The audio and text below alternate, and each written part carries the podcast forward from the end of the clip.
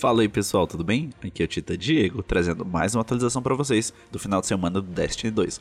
Bora lá? Trago presentes dos nove. Eu tô com o Shuriken Nesso, e nessa semana pra gente de arma exótica ele trouxe o fuzil automático regime de Surus, lembrando que é automático com dois modos de disparo.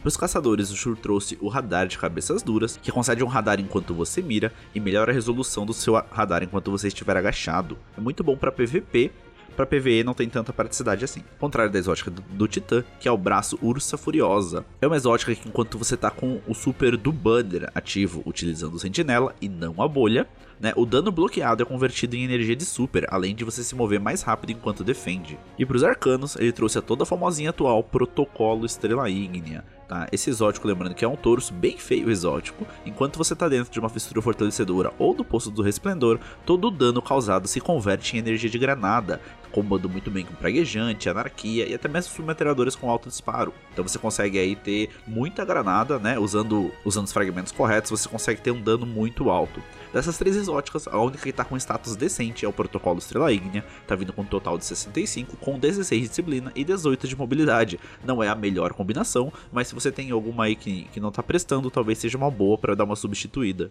Entre todas as armas lendárias, eu recomendaria só o código de ignição, que é um lança-granada primário, que vai ser bufado na temporada que vem, onde ele está vindo com demolicionista e granada ofuscante. Tem uma preparação de campo ali no meio também, que pode aumentar as suas reservas, enquanto você está abaixado, é, você tem uma precisão um pouco maior, mas o demolicionista e o granada ofuscante são ótimos combos aí para combater o protocolo Estrela Ígnea que acabei de citar, por exemplo. Entre as armaduras lendárias por Titã tem uma peça bem meme, que está vindo com um total de 66 com 30 de mobilidade e 21 de disciplina. Porém, as manoplas ali estão com um total de 65 com 20 de intelecto e o resto está bem distribuído, tirando força que está bem baixinho. Então, aí você precisa de uma manopla para montar sua build de intelecto, essa pode ser uma boa escolha. Para os caçadores, o destaque fica para o torso, o colete de anti-extinção, que está vindo com um total de 63, mas com 28 de mobilidade. E ela já tá vindo com uma energia de arco, então já cabe ali um Amigos Poderosos, por exemplo, você consegue aumentar em ainda 20 essa mobilidade, é, dando um total para sua build bem interessante. E para os arcanos, a recomendação fica para uma peça também, o capuz de anti-extinção, tá vindo com um total de 62, mas com foco de 22 em força, então você pode focar aí no seu corpo a corpo, e 22 em resiliência, sendo né, um status bem interessante para todo tipo de atividade. Entre as exóticas semanais, a Luar do Falcão tá vindo com um saque rápido, que é interessante, e um cabo liso, o que faz ela ser uma boa escolha para o PVP. A história do Homem-Morto tá vindo com fora da lei e munição estável, também tem aquele foco mais para PVP, mas eu acho que dá para esperar por um alvo em movimento ou um perk nesse sentido que é tão bom quanto para PVE quanto para PVP. Desafios de Osiris.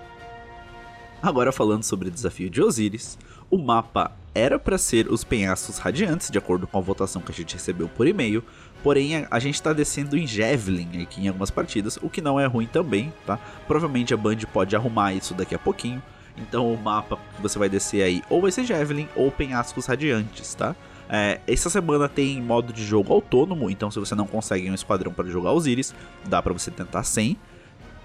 E o loot adepto dessa semana é o canhão de mão A Verdade Exaltada. Lembrando o canhão de mão que foi lançado nessa temporada. Ele é um canhão de mão de vácuo e pode vir com os status excelentíssimos para PVP. Se você tá atrás provavelmente do melhor canhão de mão lendário, essa é a hora, porque provavelmente ele não vai mais aparecer nessa temporada. Lembrando que a gente tem acho que mais três semanas só, então vão entrar outros três loots, ele não deve aparecer mais. Essa semana é isso, pessoal. Não esquece do nosso desafio de mil pratas no episódio principal. Nessa semana a gente trouxe um convidado bem querido da comunidade. E a gente também tá sorteando uma DLC lá no nosso Instagram. Dá um pulinho lá, que é... tem bem pouca gente concorrendo ainda, então a sua chance é bem alta, tá? Não esquece de já deixa um like lá e um joinha, dá uma olhada nas nossas outras publicações também. E é isso, eu vou ficando por aqui. Valeu, boa semana a todos. Falou e até mais.